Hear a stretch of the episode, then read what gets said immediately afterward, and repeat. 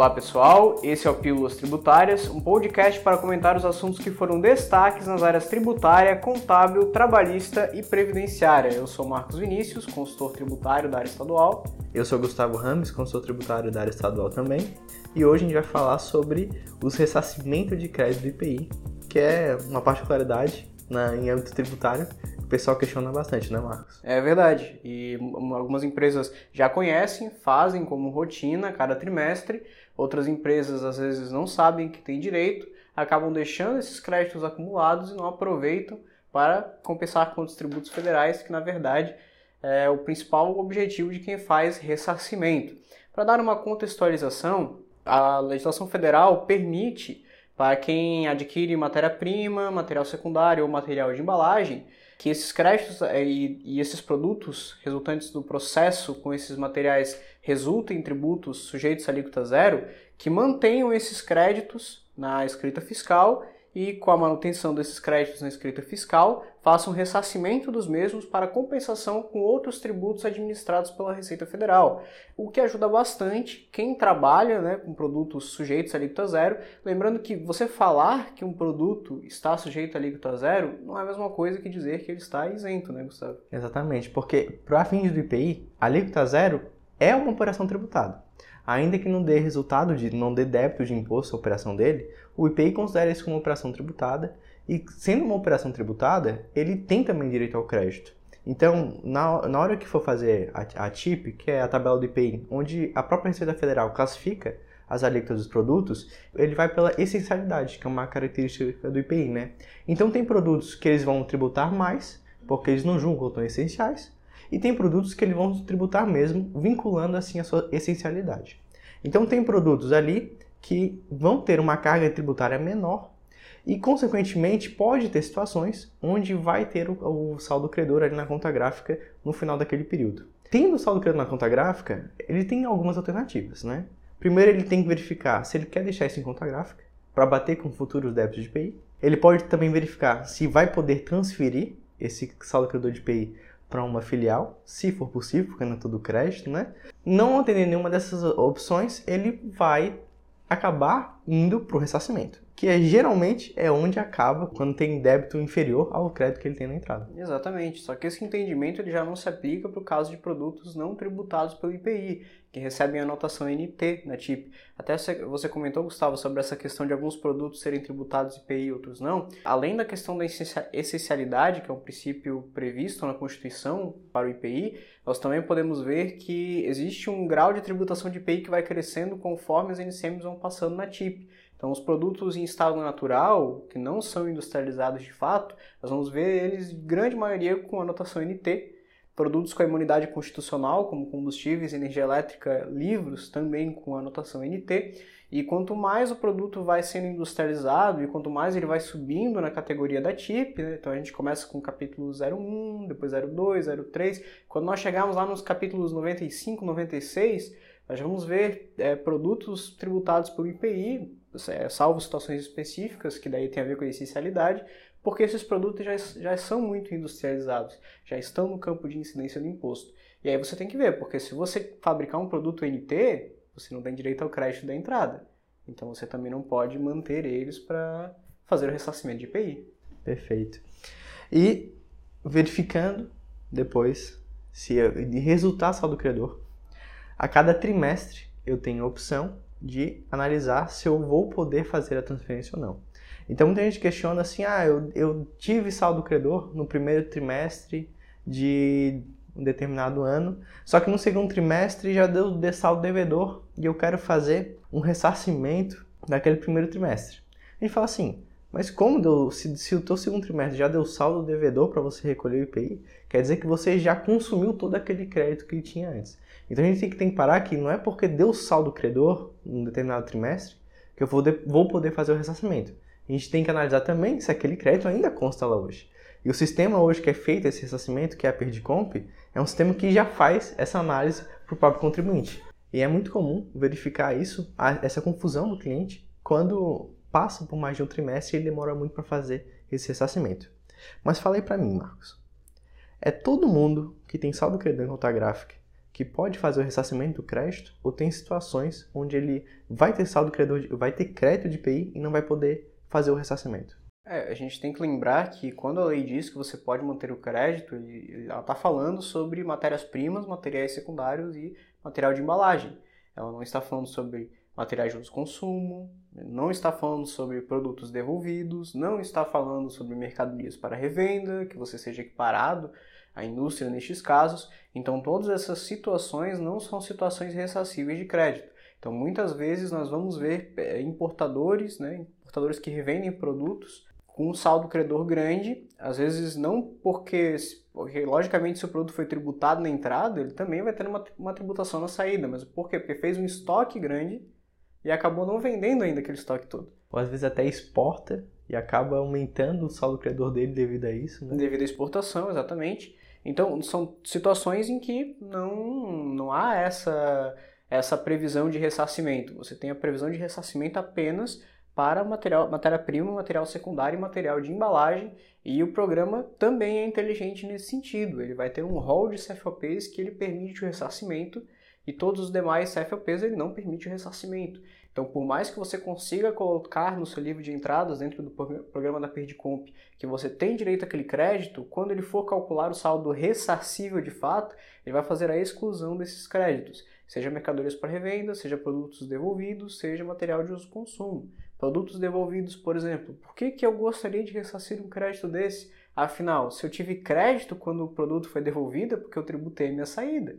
E se eu, eu for dar uma outra saída desse produto, eu vou precisar daquele crédito para compensar do meu IPI devido. Então não faz sentido a Receita Federal não ver sentido ressarcir nesses casos, por mais que seja um produto acabado, e nos demais casos, que é uso consumo, mercadoria para revenda, aí realmente não tem nem previsão legal para fazer o ressarcimento nenhum aproveitamento do crédito em muitas situações. Né? Em muitas situações também não tem aproveitamento do crédito, como é o caso de material de uso consumo.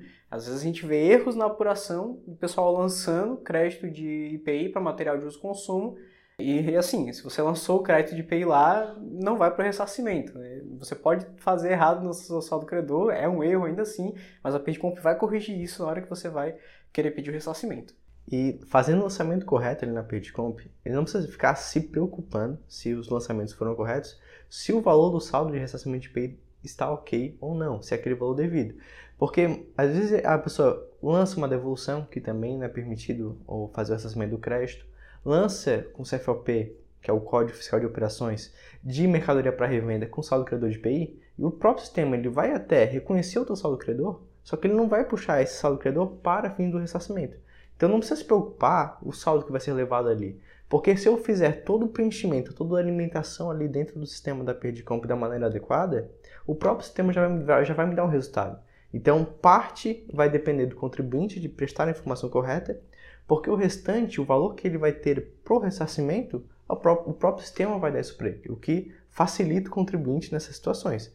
Porque depois, o único trabalho que a Receita Federal vai ter que fazer se todas as informações que estão presentes ali naquela page comp estão ok com as obrigações acessórias que aquele contribuinte entregou. Exatamente. E também conferir se uh, você declarou os outros pedidos de ressarcimento que você fez naquela declaração. Muito importante. Porque o que acontece? Hoje muita gente recebe intimação da Receita Federal quando faz uma perda de compra de ressarcimento. Às vezes deixa de fazer ressarcimento por medo das intimações que a Receita Federal dá para essas declarações. A lógica que embasa essas intimações por parte da Receita Federal é muito simples. É o simples fato que o que, o que acontece? Muita gente hoje vai decidir fazer o ressarcimento dos últimos cinco anos. Aí vai lá e entrega o pedido de ressarcimento de 200 mil, sendo que o seu crédito é 5 milhões, por exemplo. E aí vai lá e vai fazer o do segundo trimestre e esquece de informar nessa do segundo semestre a, segundo trimestre, desculpa, a primeira que enviou. E por que, que isso é errado? Porque quando você envia uma perda de compra de ressarcimento, no mesma data que você faz a transmissão, você tem que fazer o estorno do crédito na sua escrita fiscal. Muita gente não faz esse estorno de crédito. Só que o que acontece? Se você diz para a Receita Federal que você tinha 5 milhões e você ressarciu 200 mil, quanto que sobrou? 4 milhões e 800. Exatamente. Então, você não, se você for apenas fazer o ressarcimento do segundo trimestre sem indicar que você já enviou aquele pedido de ressarcimento, o programa vai considerar que você ainda tem aqueles 5 milhões, e isso é errado. Então, por isso que você precisa informar os, os pedidos de ressarcimento que você já fez. E muita gente se confunde também quais perdicombos que ele transmitiu que entram nas próximas perdicombos que ele vai transmitir. Então a gente sempre tem que analisar desde o início do trimestre que ele está fazendo até um mês da transmissão. Tudo que estiver fora desse período, trimestres que já se passaram, não vão entrar nessas perdicombos. Ele deve observar desde as perdicombos que ele transmitiu, desde o início do trimestre até o mês da transmissão. E tem três fichas que separam isso. Acho que nem vai entrar no mérito do nome delas aqui uhum. agora, né? Uma para verificar se está no período e as outras é após o período e no mês da transmissão. Isso, isso tudo é para verificar a existência daquele crédito. E para a Receita Federal, vejo que é algo simples, porque é só ela ver o que foi transmitido. Se foi transmitido e não foi informado, cai. Ela não precisa nem analisar depois se aquele crédito é devido, porque já vai cair de maneira imediata. Vale para isso e vale também para um outro erro comum que a gente constata, que é a existência de saldo credor com créditos a mais de 5 anos. Você não pode ressarcir créditos a mais de 5 anos. Então, se você tem um crédito a mais de 5 anos, você tem que se tornar ele no escrito fiscal, porque esse é entendimento que a Receita Federal expôs através de solução de consulta. E outra coisa também que acontece na Perdicomp é a pessoa querer ressarcir, por exemplo, o período o trimestre passado, sendo que esse crédito vem acumulado desde muito tempo para trás. O que, que o programa da Perdicomp vai fazer? Ele vai ignorar o crédito para trás e vai deixar você ressarcir apenas aquilo que você acumulou no trimestre que você está fazendo. Se você quer os créditos para trás, você vai ter que fazer as Perdicomps respectivas de cada um desses trimestres que se passaram. Que é uma pergunta muito comum. Ah, eu faz, eu, faz cinco anos eu não, nunca fiz um ressarcimento. Posso fazer uma única perda de como de ressarcimento para tirar tudo, sendo que a mais recente já me dá todo o saldo credor? E a resposta é não. É não. Porque o fisco quer de fato ver por trimestre, porque ele quer saber se aquele crédito de fato ele é verídico. Se você não lançou matéria-prima quando não era para ser matéria-prima, ou se você se acreditou quando não era para estar se acreditando.